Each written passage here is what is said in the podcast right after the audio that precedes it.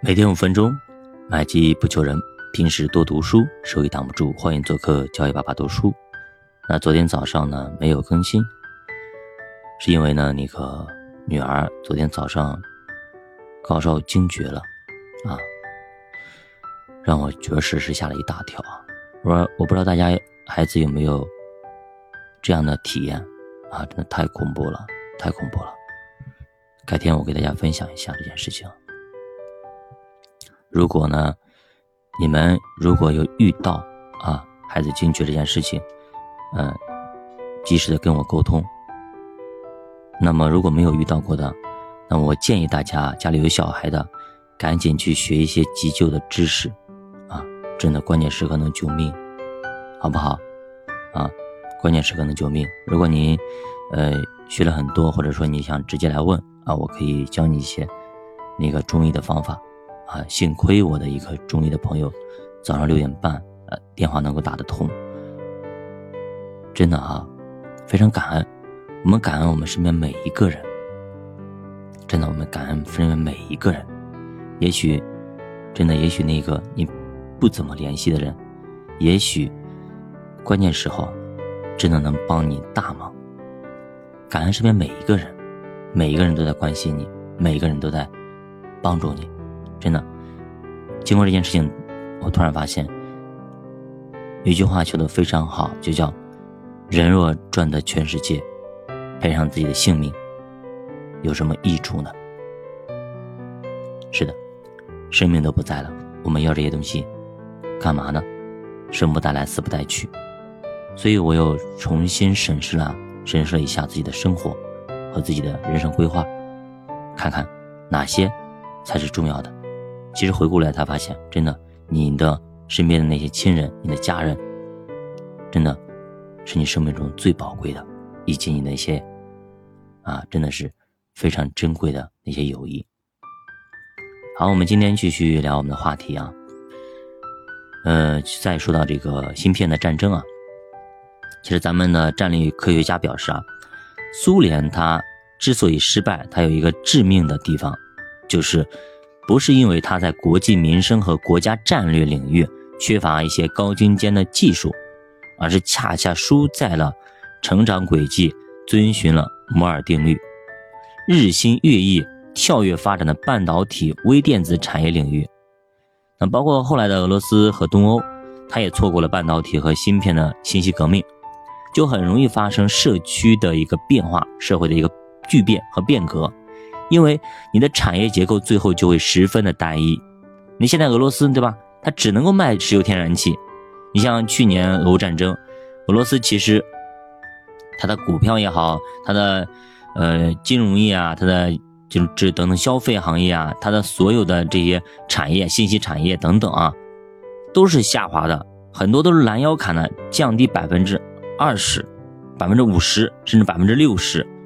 啊，什么汽车啊等等这一系列的啊，这种呃这种外贸也好，等等也好，那么它的整体经济 GDP 反而呢是维持甚至更高，为啥呢？就是因为它的石油天然气卖的特别好，可以维持了，所以说它的它的一个整体经济特别受能源的一个影响，对吧？像北溪管道一炸，好嘞，瞬间它就拉垮了，就没办法了。因为它半壁江山，甚至大半壁江山都是靠能源价格、天然气和石油来维持。那如果这个给它卡了，说实话，它就没有任何经费来打战争了呀。所以持久战它打不下去嘛，对吧？如果价格一跌，俄罗斯经济直接崩溃，直接崩盘。所以说，你看看单一经济的可怕处在于这里。那我们国家怎么样呢？其实啊，咱们国家起步也不算太晚啊。像一九六五年，我们就研制成功了第一片芯片，比美国晚了七年，跟日本基本上是同步的。那比韩国还早了十年。按说这个成绩还不错，对吧？应该在芯片领域能够排得上号。当时我们的半导体产业才保障了啊两弹一星等重大军工建设的配套，对吧？应该是世界领先的。很厉害了，已经。可惜，后来呢，咱们跟西方国家直接就完全的断绝来往、断交了，再次进入了闭关锁国的状态。再加上，呃，一些社会的动荡等等啊，对吧？一些运动啊，那么一批科学家啊，就是去农村种地了啊，基本上就陷入了停滞甚至倒退的状态。所以说，一个社会的呃平和平啊稳定是非常重要的。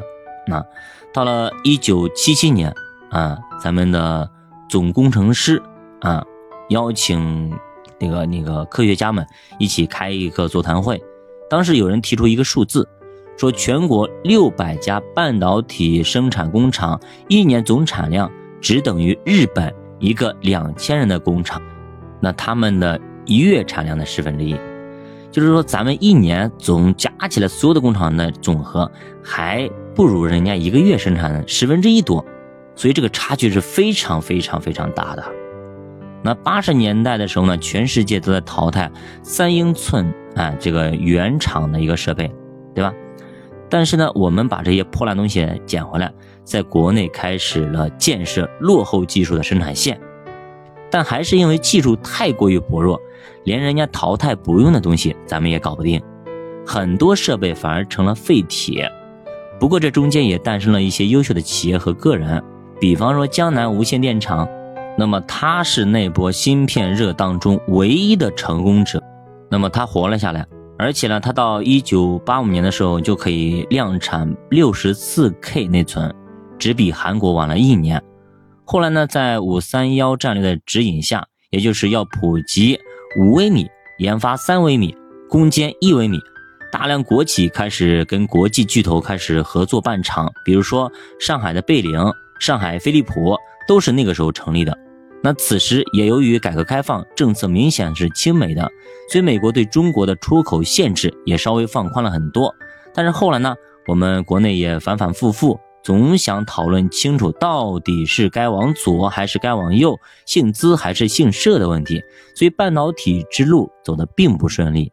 到了一九九四年之后，我们仍然十分落后，生产能力只占世界的千分之三，而且还都是四到五英寸的晶圆，只有两到三微米的工艺档次，落后日本和美国十五年，和韩国也差了七年。我们当时的技术基本上都来自于国外，百分之八十五以上的芯片是靠进口，利润微薄，只能干组装。当年主要是我们也是穷怕了啊，经济刚刚恢复过来，所以大家都在拼命搞钱。像半导体芯片这样，不但不赚钱，甚至还要先亏很多钱很多年的事，自然啊，没有人愿意干。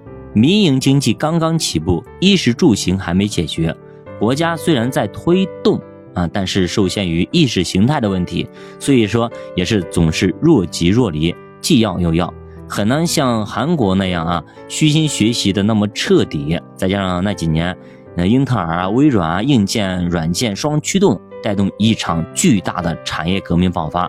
人家那边呢高速发展啊，我们这边呢是不进步就相当于退步了。所以和世界的差距才会越来越大。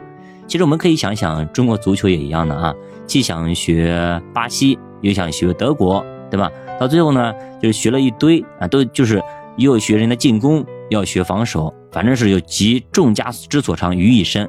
结果最后学个四不像，谁也踢不过，连越南也踢不过，对不对？你像日本，他就学得很彻底，韩国学得很彻底，所以反而呢很成功。所以，我们是不是要先思考一下，别什么都想要，我们把一个先攻破了再说，这样是不是会更好呢？